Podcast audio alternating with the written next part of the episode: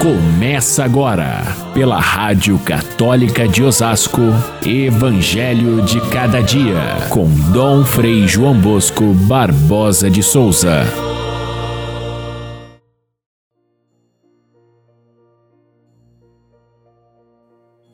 A origem de Jesus Cristo foi assim. Maria, sua mãe, estava prometida em casamento a José. E antes de passarem a conviver, ela encontrou-se grávida pela ação do Espírito Santo. Um anjo avisou a José, dizendo: José, filho de Davi, não tenhas receio de receber Maria como tua esposa. O que nela foi gerado vem do Espírito Santo. Caríssimos irmãos e irmãs, ouvintes do nosso Evangelho de cada dia, paramos a leitura sequencial do evangelista São Lucas e retornamos hoje especialmente a São Mateus, porque é festa hoje da Natividade de Nossa Senhora.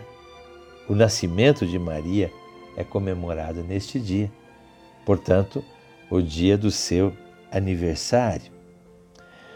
O nascimento de Maria não é contado na Bíblia. A igreja só conhece esses fatos a partir de escritos da época que não são, não foram incluídos entre os escritos bíblicos. É o caso do proto-evangelho de São Tiago, que conta que Maria tinha uma família, que seus pais, Ana e Joaquim, eram muito é, fiéis a Deus, que eles já tinham uma certa idade, mas um belo dia foram avisados a Ana foi avisada de um lado, o Joaquim, que estava no campo, avisado de outro pelo anjo, de que haveria de nascer uma menina. E Joaquim, voltando para casa, encontrando-se com sua esposa, ele então, eles decidem consagrar essa menina a Deus. É um, um relato imaginado, porque na verdade o Evangelho só começa a falar Maria a partir da anunciação do anjo. Porém, a piedade popular sempre busca é, razões para entrar dentro do mistério de Deus e esse é um deles, o nascimento de Maria. Maria, já preparada por Deus para ser a mãe de, de, de Jesus Cristo, as pessoas dizem o seu nascimento deve ser comemorado como algo de muito importante. Tudo aquilo que acontece com Maria que é importante é decorrente do próprio Jesus. Portanto, celebrar o nascimento de Maria é celebrar o mistério da encarnação do Verbo, da vinda de Jesus ao mundo, que já começa muito antes, antecipada por Deus. Precisava primeiro construir a casa, para depois nela colocar o seu filho. E assim fez Deus desde sempre, preservando Maria de todo pecado, inclusive daquele pecado que é, marca todos os seres humanos, que é o pecado original. Só esse fato seria suficiente para fazer desta data uma data muito especial. Aqui neste dia, no nascimento de Maria, aconteceu algo de inaudito. Uma menina nascida preservada do pecado, preparada por Deus para ser a mãe do seu filho Jesus. Portanto, é uma festa de Jesus. O nascimento de Maria já é celebrado desde muitos séculos, desde o começo da fé cristã. Porém, somente nos anos 1200 e tanto é que foi é, introduzido no calendário geral da igreja essa festa do nascimento de Maria. E só depois, bem depois, 1864, é que foi proclamado como dogma o, a verdade de fé que diz que Maria foi preparada por Deus desde a sua concepção para ser pura, completamente sem pecado. Por isso, a celebramos com o nome de Imaculada. Ela não tem a mácula do pecado. Imaculada Conceição, o mesmo título que nós celebramos no dia 8 de dezembro, dia da Imaculada Conceição, e o mesmo também que celebramos na nossa padroeira, a Nossa Senhora da Conceição Aparecida. Esse título nos remete à forma como Jesus veio ao mundo. E é isso que é narrado no Evangelho de hoje.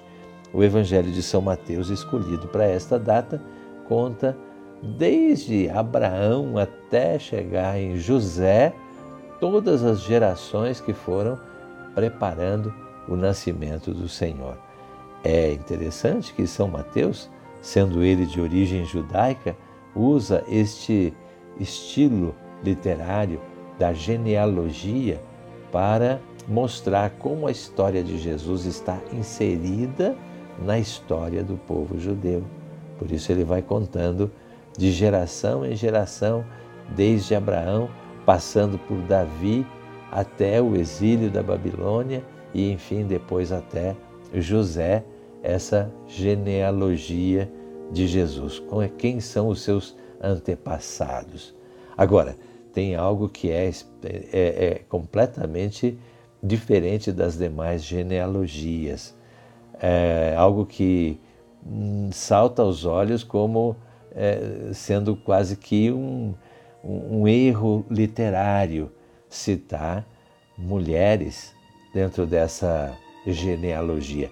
As genealogias do tempo de, de, de Jesus, os escritores faziam através da linhagem masculina. E na genealogia de Jesus aparecem algumas mulheres que foram ao mesmo tempo heroínas e ao mesmo tempo aquelas que enfrentaram muitas dificuldades e oposições até chegar a, a fazer parte desse, desse caminho através do qual nasceu Jesus. Entre elas, Maria. Maria é citada de uma forma é, muito simples por Mateus, mas ao mesmo tempo diferente de todas as genealogias, quando fala aqui de José, fala dos pais de José, depois vem José, esposo de Maria, da qual nasceu Jesus.